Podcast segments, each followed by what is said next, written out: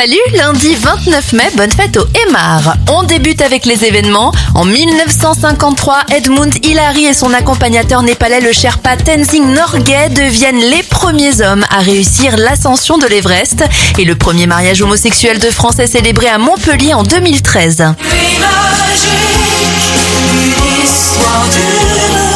Bon anniversaire à Catherine Lara, elle a 78 ans, 67 pour la Toya Jackson et Melby des Spice Girls à 48 ans.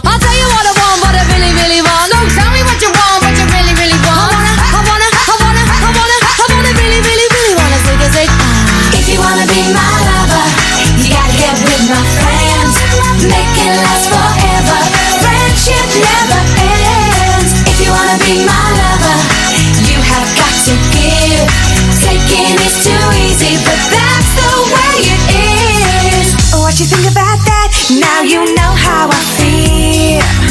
Say you could handle my love. Are you for real? Are you for real? I won't be hasty. I'll give you a try.